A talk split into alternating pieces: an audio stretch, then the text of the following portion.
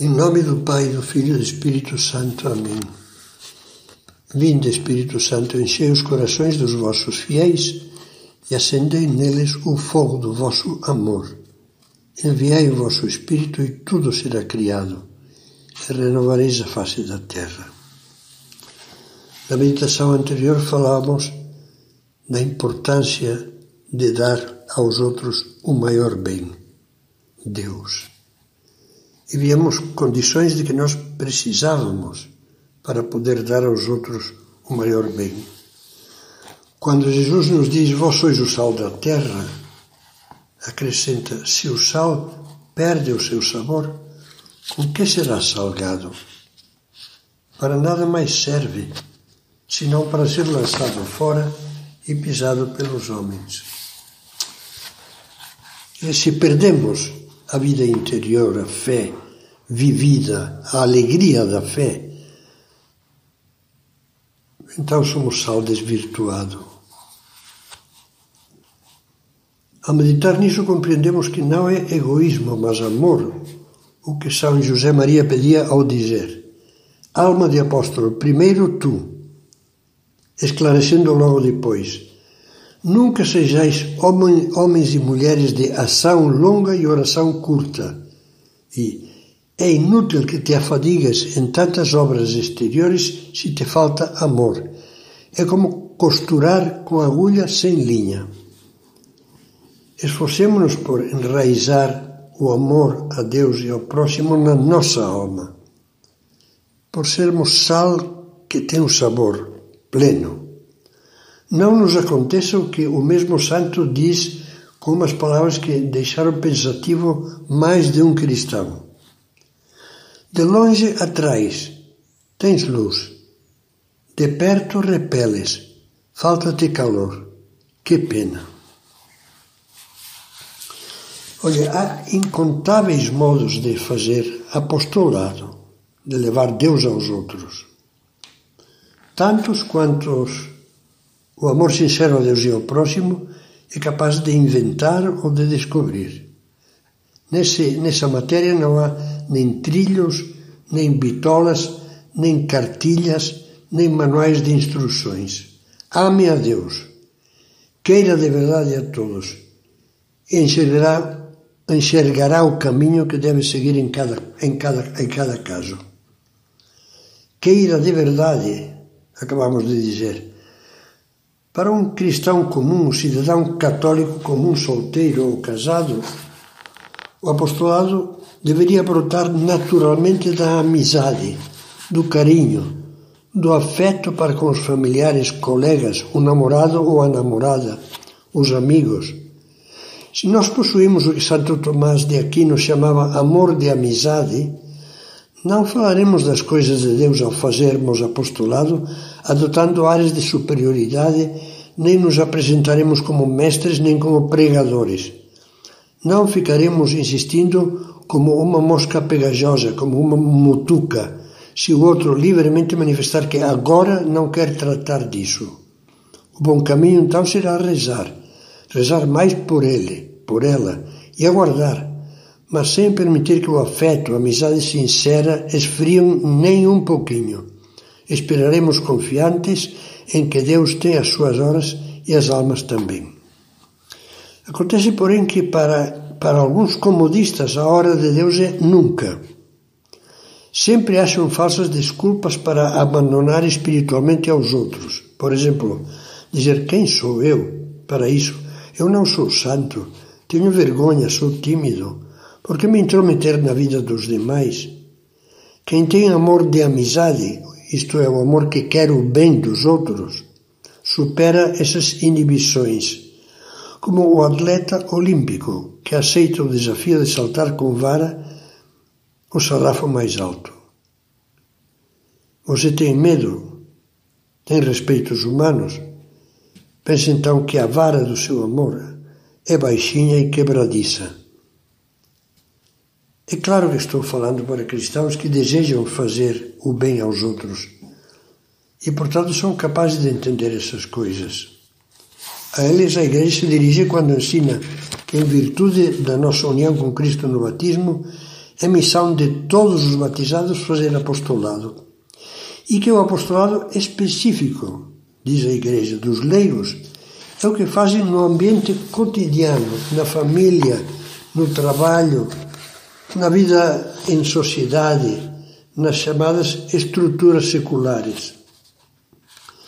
Vejamos alguns possíveis rumos desse apostolado sugeridos por um dos maiores promotores do ideal de santidade e de apostolado dos cristãos comuns no meio do mundo, São José Maria Escrivá. São José Maria não se cansava de ensinar que a amizade, o trato confiante com os outros no convívio diário, é a primeira e principal porta que se abre para esse apostolado. Dois textos dele são muito ilustrativos. Um deles é do livro Amigos de Deus. Faze a tua vida normal, trabalha onde estás, procurando cumprir os deveres do teu estado, acabar bem as tarefas da tua profissão ou do teu ofício, superando-te, melhorando dia a dia. Ser leal, compreensivo com os outros e exigente contigo mesmo. Ser mortificado e alegre esse será o teu apostolado. E, sem saberes porquê, dada a tua pobre miséria, os que te rodeiam virão ter contigo. E numa conversa natural, simples, à saída do trabalho, numa reunião familiar, no ônibus, ao dar um passeio em qualquer parte, falareis de inquietações que existem na alma de todos, embora às vezes alguns não os queiram reconhecer irão entendendo-as melhor quando começarem a procurar Deus a sério com a tua ajuda. Outro conselho do livro Caminho.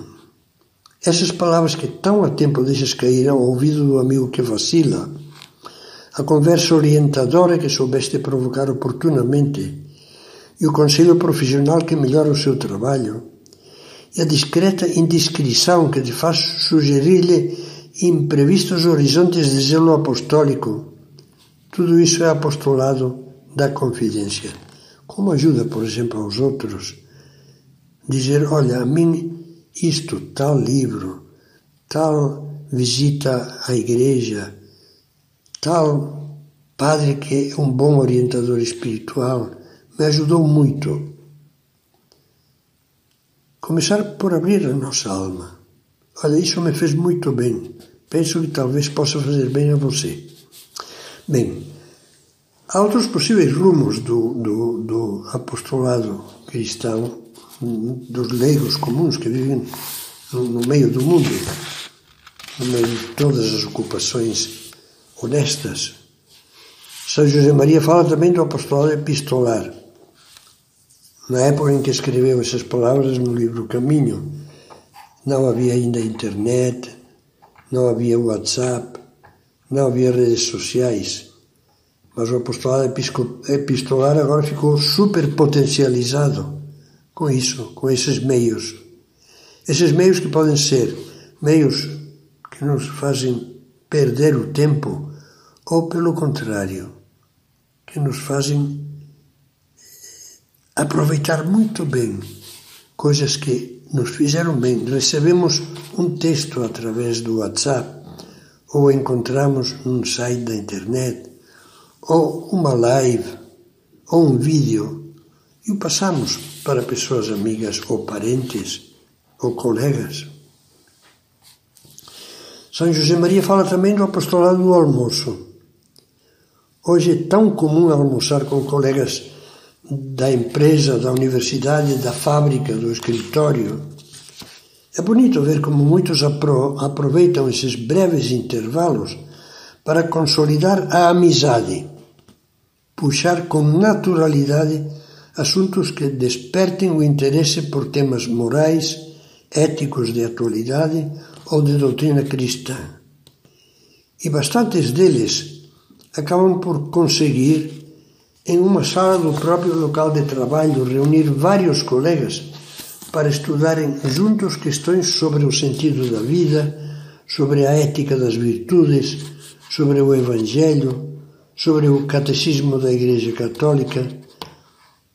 Você já tentou fazer alguma coisa dessas? mais um meio eficaz de apostolado, o que descreve o número 467 do livro Caminho. Livros. Estendi a mão como um pobrezinho de Cristo e pedi livros, que são alimento para a inteligência católica apostólica romana de muitos jovens e poderíamos dizer de muitos velhos. Estendi a mão como um pobrezinho de Cristo e sofri cada decepção. Jesus, a profunda caridade cristã dessa esmola, mais eficaz do que dar pão de bom trigo, por que que não entendem? Que fazemos também neste sentido? E por fim, não esqueçamos que, como repetia São José Maria com toda a tradição da Igreja Católica, todo o apostolado deve estar precedido, acompanhado e seguido pela nossa oração pessoal, íntima. Queremos eficácia no apostolado?